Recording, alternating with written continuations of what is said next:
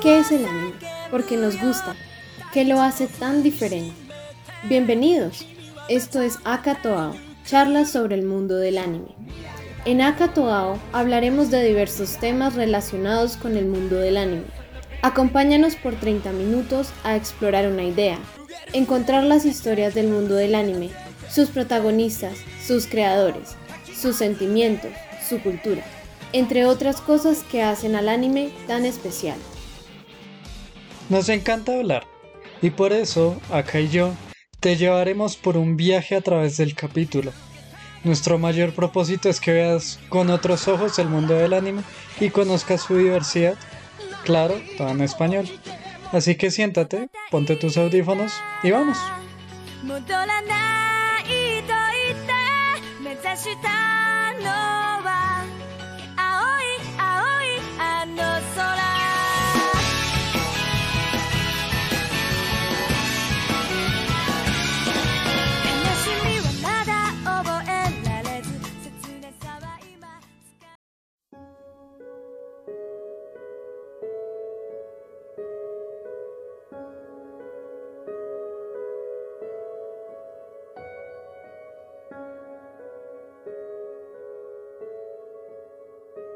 Bienvenidos sean todos.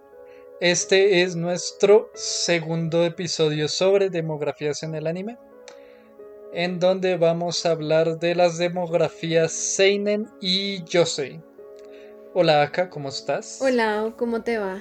Gracias por permitirnos este espacio de continuar hablando de las demografías que son para público más adulto y tal vez son las que tienen los temas más interesantes dentro del anime.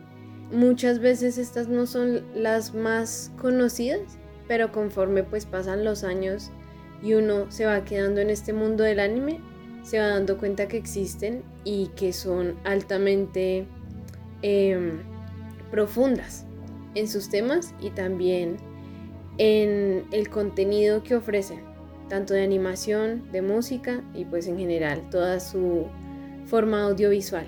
Sí, exacto. Entonces, acá en estas dos demografías ya nos toca empezar a pensar en, bueno, cómo es que se está viendo la madurez en el anime. Entonces, esto es complejo, esto es bien complicado. o sea, si las diferencias entre shonen y shoujo en algunos casos pueden ser difusas, acá es que si, si hablamos de un anime que va dirigido a público adulto, a público joven, es incluso más difuso. Entonces, si quieres, empecemos con eso. Como nosotros vemos es la madurez en el anime. Entonces, por ejemplo, un tema muy común tanto para Seinen como para Yose, que es el tema de las relaciones, las relaciones románticas especialmente. Entonces, ¿qué nos tenía acostumbrado lo que es el shonen y el shoujo? Que las relaciones románticas no empezaban siquiera, que el conflicto era... No, veíamos como un desarrollo ahí.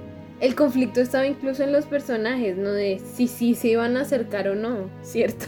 incluso. Sí, exacto, que el conflicto era de ¿será que me confieso o no? Exactamente. Que ese ya es el cambio muy fuerte en este tipo de demografías. Acá las relaciones empiezan y se desarrollan como relaciones. Entonces los conflictos que se tienen son conflictos de relaciones, no son relaciones idealizadas, eh, no es como una persona que está enamorado perdidamente y su objetivo es estar con la otra persona. Eh, no, sino que acá las relaciones ya tienen más peso por sí solas y los conflictos ya son entre las parejas. Ya hay relaciones de pareja. Sí, y vemos que esa indecisión que se tenía en esa decisión que se tenía en el shoyo y en el shonen como las consecuencias que traen el haber eh, tenido esa relación con esa persona, sea sexual o no, ¿verdad? Como el haberse acercado. ¿Qué pasa luego con eso? Exacto. Y ahí también está el otro punto. De acá ya nos encontramos con anime que habla directamente del sexo o que muestra directamente sexo. O que es el tema central del anime, ¿no? El sexo. O que sea el tema central. Y no hay nada más. O sea, eso también pasa. Que es, esto es lo único que van a hablar y solo hay escenas y contenido sexual. Y no hay ni una narrativa ni una trama, solo contenido sexual.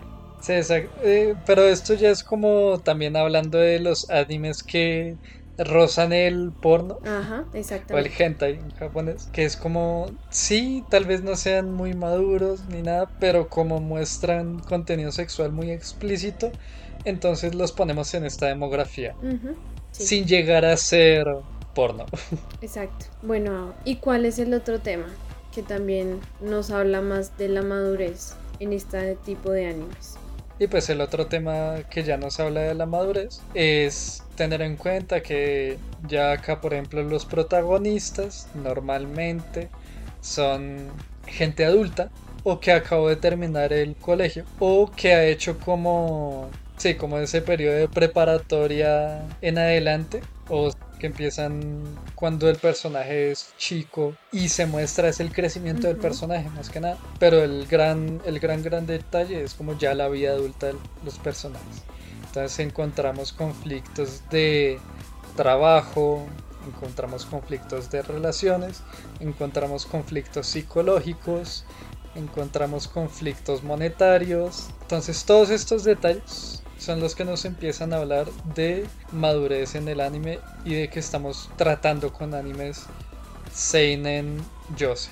Y otro que también es importante es que nos hablan también de conflictos de la violencia, ¿no? Como también puede llegar a ser violencia absurda o también puede ser violencia usada como método eh, o como el medio más bien para comunicar una idea acerca de la sociedad. Claro, acá el uso de la violencia ya puede ser o incluso más cruda, como así violencia muy visceral, o simplemente violencia desproporcionada. Exacto. Así tipo si alguien ha visto películas de Quentin Tarantino, la violencia que él, maneja es de esa manera, así violencia desenfrenada, pero por pura diversión, también nos encontramos casos. Sangre por todos lados, cortes, espadas, así, tal cual. Que además es muy típico en animes de samurai. Sí, muchísimo, muchísimo. Y también de Yakuza. O, ah, también de Yakuza, sí, es verdad. Sí, como donde hayan armas en general, donde hayan armas, eso es muy que, que, lo utilizan más como medio cómico. Es como el uso de violencia más como comedia. Mm, sí, pero en estas demografías siento que no pasa tanto, ¿no? Porque en realidad es más como una especie de fanservice, ¿no te parece? Que usan esto de la sangre visceral y todo eso como una especie de fanservice para las personas que les gusta el gore. Sí. Siento yo. Sí, yo también lo siento. Aunque bueno, claro, dependiendo. Si lo utilizan como diversión, sí. Completamente de acuerdo. Es un fanservice para la gente que le gusta el gore. Por ahí momentos hay animes que sí son necesarios este tipo de recursos.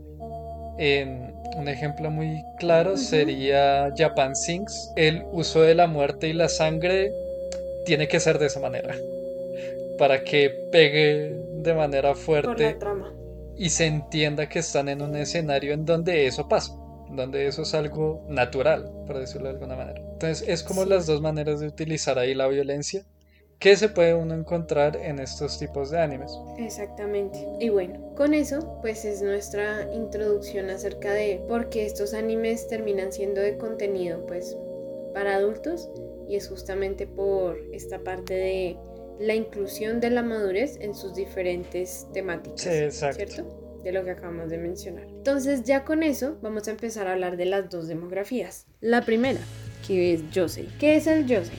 Entonces, el Yosei es simplemente la demografía que nació a partir de los mangas creados para mujeres adultas eh, o para eh, chicas adultas. Y algo que es muy interesante ver es que el Yosei, eh, al igual que el Seinen, nacieron a partir de la necesidad de pues estos chicos que venían consumiendo sus mangas cuando eran jóvenes, cuando eran adolescentes en sus colegios y que fueron creciendo y que luego pues siguieron con su gusto por el manga y por el anime y pues ya de adultos querían continuar viendo pero historias más relacionadas con el momento de la vida que estaban teniendo, ¿cierto? Como ya eran trabajadores, ya eran padres de familia, etcétera, y querían comenzar a ver más historias de su momento en específico de la vida. En el caso pues del, del Yosei, este nació a partir de esas chicas que en el boom, luego el boom del manga, eh, pues ya crecieron en la década de 1980 y que luego pues querían continuar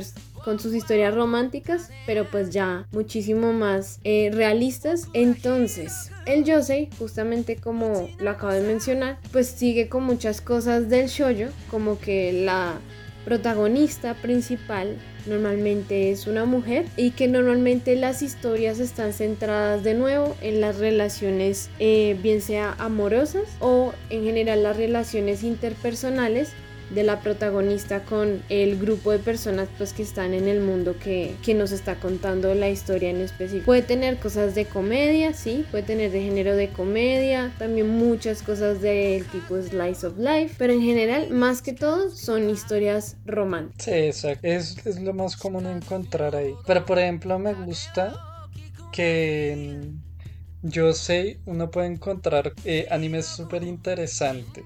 Por ejemplo, utilizan una estética no muy propia de un anime o de una serie adulta para nosotros. Como por ejemplo estos animes de Agretzko. Esos animes son animes para adultos, pero su estética claramente a nosotros como occidentales nos choca porque se ve como muy de niño.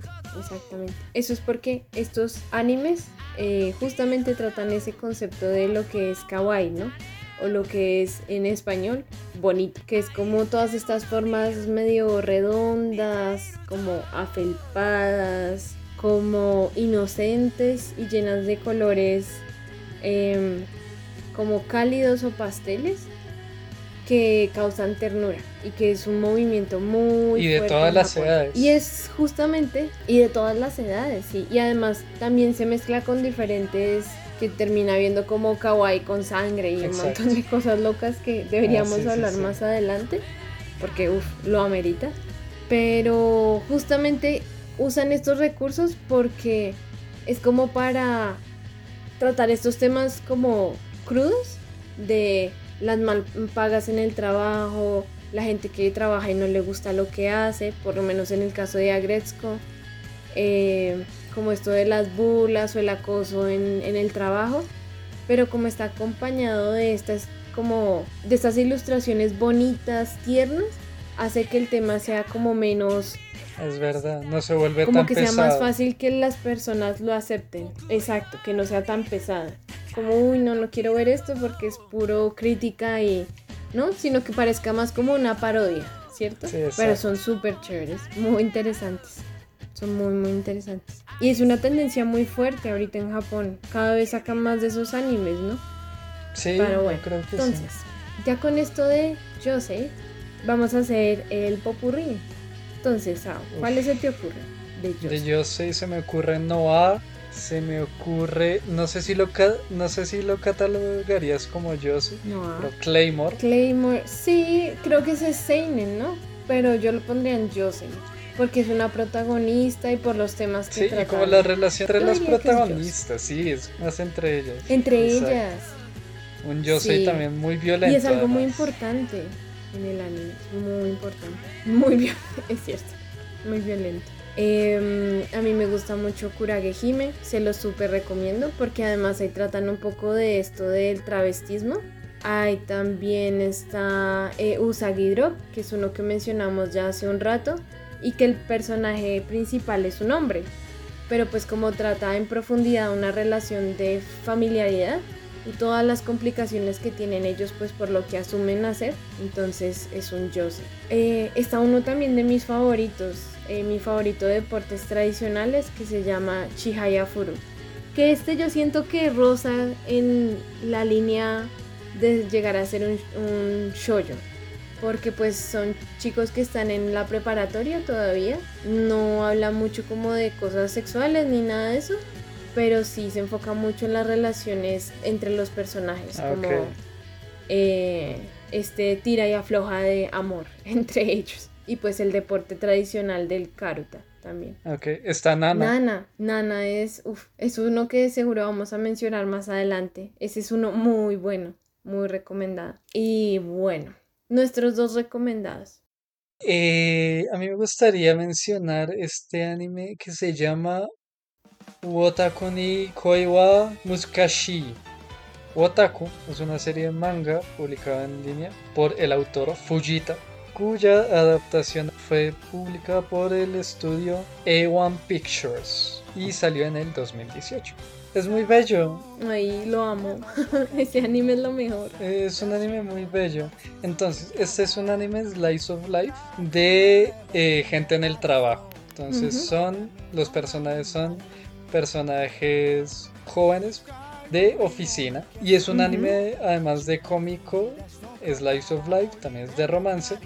Y es otra vez, toma el romance de una manera muy distinta a lo que nos tienen acostumbrados los los shoujo o los shonen. Y como trata los temas de oficinista y de vida diaria es muy tierno, es muy agradable de ver, es uno de esos yo sé que no se, no se sienten así como que uno diga ah, esto es muy adulto, pero es que no todo tiene que ser así pesimista o gris, sino que también pueden haber animes que tienen mucho color, mucho encanto y pueden pegar a gente que estamos en ese rango de edad. Entonces, muy agradable ver, es muy bonito y ese sería mi yo sé recomendado.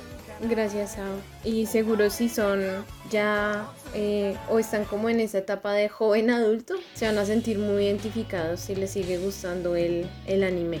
Bueno, y el otro que queremos recomendar, en mi caso, es un anime por la mangaka Ai Yasawa que se llama Paradise Kiss. Ella es la misma mangaka de Nana, el que ahorita mencionamos. Em, este anime es muy bueno. Este anime es un yosei muy notable porque pues primero es de los géneros comedia, también romántico y también del género drama. ¿De qué se trata este anime? Rápidamente es simplemente una chica que está en la preparatoria, se llama Yukari y ella es, em, es muy bonita, entonces un día como que la abordan unos, un grupo de diseñadores en la calle y le piden que si puede ser su modelo. Y ella le comienza a gustar demasiado este mundo y ella como que sin tener una muy buena idea de qué va a hacer luego de la escuela, como si quiere entrar a la universidad, si no quiere trabajar, si sí, decide que se va a volver una modelo gracias a esta experiencia.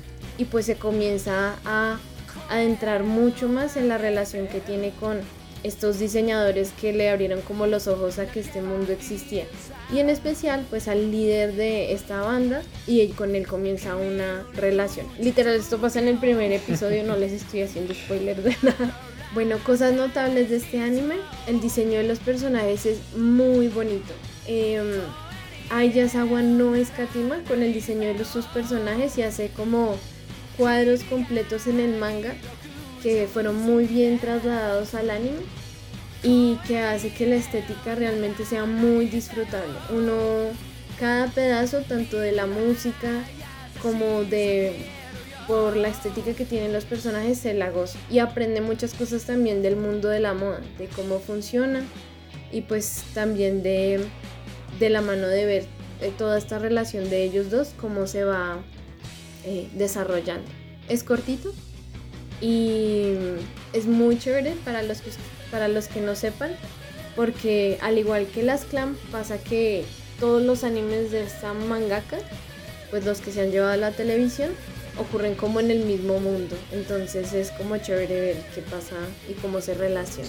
Entonces, sí es muy muy chévere, súper recomendado y es cortito.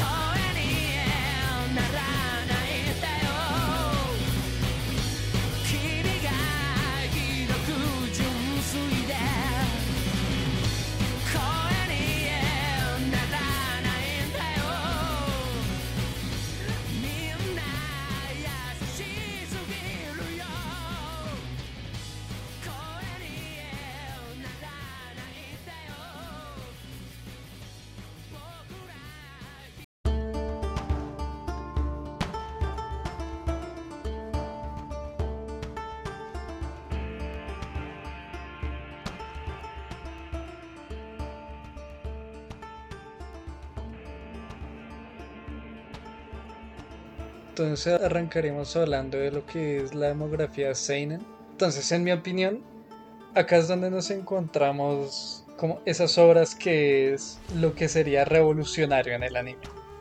Entonces, la razón por la cual muchos seguimos viendo es poder encontrarnos en estas obras cosas trascendentales y verlo como si ya fuera un arte. Especialmente más en el Seinen que en el Yosei, acá sí, sí que hay vainas raras. Entonces, ¿a qué me refiero con eso? Por ejemplo, con estos animes tipo Ergo Proxy, Serial Experimental Lane o cualquier anime que haga Masaki Yuasa. Todos estos animes toman conceptos y los explotan de una manera súper distinta a lo que se nos tiene acostumbrado. Eh, ¿Hacemos el popurrí de Seinen o quieres agregar algo más? Entonces, ¿qué tenemos de anime Seinen? Me gustaría mencionar Monogatari. Yo amo la estética. Es excelente. eh, NHK ni Yokoso eh, ya lo mencionamos, Angatsu no Lion, me gustaría volver a mencionarlo. Solo que ese es uno de esos animes que tiene esa peculiaridad de que funciona para cualquier edad y en cualquier época de la vida uno lo puede ver y encontrar cosas distintas. Evangelion también tiene esa misma característica. Ah, uy, claro. La triada de Seinen, especialmente manga, Vinland Saga, Berserk y Kingdom. Ah, y agregaría Vagabond. No, el manga, la ilustración de ese manga es lo mejor que yo he visto en mi vida. De verdad, si no lo han visto, ya googleenlo, porque es increíble. Es increíble. Sí, pero yo amo Vagabond. No, de los tres. Sí, sí, es verdad, los tres, para que, sin ser aquí. Porque Berserk se pasa, el manga de Berserk es increíble. Uf, Sí, también. El detalle. Sí, es maravilloso. Eh, iba a mencionar otro. Yo-Yo. Yo-Yo. Hay que mencionar también Yo-Yo. Yo-Yo. Yo-Yo está en todas partes. Yo-Yo, en verdad, si ustedes no se han dado cuenta, es algo que revolucionó la industria del anime y del manga, porque pues está basado en un manga. Pero fue algo demasiado revolucionario por todo lo que hace. Tienen que leerlo. Si no lo han hecho, véanlo, por favor. Sí, yo, yo, sigue siendo algo muy importante. Y otra cosa que me gusta mencionar es que para muchos de estas obras manga, en especial para las obras manga Seinen y Yose, no hay adaptación al anime. Y es porque muchas pueden ser muy fuertes. Entonces hay muchas de estas obras que no han encontrado siquiera que las adapten al anime. Ya con eso, o sea, de verdad podríamos quedarnos aquí una hora hablando de Seinen, pero como de todos los que nos hemos visto, pero nos gustaría mencionar dos en particular. El primero que queremos mencionar es un anime basado en un manga de nuevo, eh, con exactamente el mismo nombre, por el escrito e ilustrado por Hiroya Oku, que es eh, el autor del manga Gans. Y es un anime que es muy impactante. Eh, en mi opinión, el manga es mucho mejor. Esta obra es de terror psicológico al mismo tiempo como thriller, ¿cierto? Porque hay mucha como acción de balas, pistolas. Y es súper chévere. Sí, sí se acuerda cuando mencionamos lo de violencia absurda a esta hora le encanta este tipo de violencia absurda. Sí. Guns es violencia absurda pura. Definitivamente. Y además que, que es como en muchos cuadros de, en especial el manga, es la parte central, ¿no? Como el monstruo explotando en mil pedazos o como partes desagradables de un cuerpo del monstruo o de las otras personas. Es muy, muy, muy absurda la violencia. Sin perder tampoco lo del el sentido psicológico que tiene todo esto. Más, psicológico, no, sino filosófico. Sí, sí, sí. Y de la historia. Filosófico, exacto. Sí, porque la historia, en verdad, la historia detrás de Gans, como la historia que nos cuenta el, el manga, es muy, muy interesante.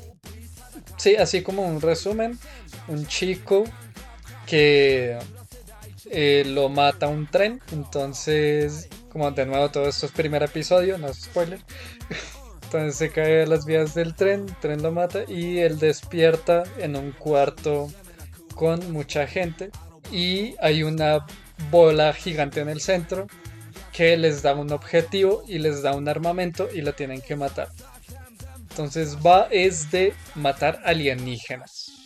La trama de Gantz es de gente que mata alienígenas. Fin. Se acabó aquí el capítulo. Chao. No mentira. En realidad lo que pasa es que ellos al principio no saben porque están haciendo todo eso, ¿no? Y poco a poco se nos va revelando qué es lo que hay detrás. Y oigan, ustedes no se imaginan la cantidad de cosas que están pasando. O sea, uno en verdad es como, ¿qué carajos? Que hacen que sea, que podrían incluso tratar de cosas de consumismo y capitalismo, de también la violencia extrema, que a veces termina rozando con lo que son las relaciones sexuales. Y pues los temas más trascendentales que ya los toca un poco más el final de la serie, de la serie manga, que el anime no, no, alcanza a tocar tanto es un poco, pero no lo alcanza a tocar tanto, que sí, lo termina volviendo una obra indispensable de ver. Con sus inconsistencias y todo, termina siendo súper disfrutable, muy muy disfrutable. Y la obra que yo les traigo es Monster. Monster es una obra manga adaptada al anime por el estudio Madhouse en el 2004 y es del ilustrador y mangaka Naoki Urusawa con 74 episodios. Todas las obras de Urusawa también son seinen y todas son de la misma calidad. Pero la única que tenemos adaptada al anime es Monster. Monster es de esos animes que eh, si uno piensa en un seinen hay que pensar en Monster. Porque Monster es como el seinen más seinen que hay. Lo, tiene todo. Entonces, si me referí en un momento a lo que es el realismo en una obra, Monster es como el anime más realista, estéticamente hablando, que uno puede encontrar. Entonces, la estética de Monster es un anime con mucho detalle. Es muy raro encontrar animes con tantos detalles en el dibujo. O sea, yo no creo que vuelva a haber un anime de ese estilo. Jamás. Porque debe ser súper costoso. Entonces estamos hablando de un anime en donde el diseño y todo en general se ve muy realista. Se ve como si este anime pudiera ser perfectamente un anime live action. Es algo así, es como ese diseño. Y pues las temáticas que trata es un thriller psicológico. ¿Y qué thriller psicológico que es? Porque además nos encontramos con uno de los mejores villanos que existe en el mundo del anime. Que es Johan, que también... Que la gente todavía hace memes de él, ¿no? Claro. Todavía. Yo me enteré de Monster por los memes. por Johan. No, Johan es un personaje increíble. Y es porque la serie también tiene una propuesta filosófica muy fuerte. Entonces Johan representa eh, una postura filosófica de nihilismo radical, además. Mientras que nuestro personaje principal, que es Tenma, trata de pelear contra eso. Sin ser un personaje perfecto, que es lo interesante. Eso es lo interesante del personaje antagónico. Lleva muy bien el hilo de toda la historia. Entonces los 74 episodios tienen completo sentido. Es un anime así de largo es precisamente porque se cocina muy lentamente. Entonces tampoco es que sea un anime fácil de ver porque puede resultar pesado. Para una persona joven puede resultar incluso muy aburrido porque carece de mucha acción. No, no tiene para nada acción sino que todo es mucho más psicológico, mucho más de los personajes, de las relaciones, del manejo del trauma, de todo el conflicto histórico, porque también es un anime muy histórico, o pues que se remonta mucho a temas históricos. Verlo súper complejo, eh, no lo recomendaría sinceramente verlo de corrido, sino más bien darse su tiempito, ver un episodio, pensarlo un poco más porque lo que puede ofrecer es muchísimo. Y es una de esas obras maestras en el anime que es que toca ver. Sí, definitivamente. Yo, la verdad, me pasó lo que dice Ao, me lo empecé a ver y es fuerte. O sea, uno en verdad tiene que estar súper pendiente. O sea, es, interesante, no voy a decir que no. Y lo de la estética, sí, uff, súper cierto. pero uno de corrido no se lo puede ver. Definitivamente no, porque tiene mucha información y pasan muchas cosas al mismo tiempo. Y creo que con eso debemos volver a la realidad. Bueno, con estos finalizamos nuestra, eh, nuestros episodios sobre las demografías. Esperamos hayan aprendido un poco y que ahora eh, si alguien les dice que shonen, shoujo o seinen son géneros, los cacheteen y les digan, no, eso es una demografía, no señor. Y les expliquen todo lo que aprendieron en estos dos episodios, pero más importante... O les recomiendan que nos escuchen. Gracias, que nos escuchen. pero lo más importante es que, de nuevo, el propósito de todo nuestro podcast es que vean el anime con ojos diferentes y pues que se den cuenta que hay obras que tienen una profundidad muy grande, en especial estos dos últimos que mencionamos, sin desacreditar ni al shonen ni al ni al shoujo que también tienen sus rasgos muy importantes y que por eso son tan populares también. Em, y pues ver el anime siempre de manera diferente, ¿no? Para que así se vuelva este medio que tanto apreciamos mucho más reconocido por, la, por el valor de su narrativa y de la forma como trata los temas. ¿Quieres mencionar algo más, No, me parece como muy adecuado lo que comentaste acá. Y sí, es de nuestras demografías favoritas en donde encontramos esas obras que nos han cambiado la vida, muy literalmente. Y que te siguen teniendo ahí. Y esperemos que. Viendo anime, leyendo manga. Y esperemos que puedan disfrutarlas también, al igual que nosotros. Definitivamente. Y eso sería todo. Muchas gracias y escúchenos en un siguiente episodio. Adiós. Adiós. Toda la música usada es de animes que amamos. Puedes encontrar la lista completa de reproducción en el enlace de la descripción. También nos puedes seguir en Instagram como Akatoa Podcast donde hablamos un poco más de cultura japonesa y recomendamos un anime cada semana.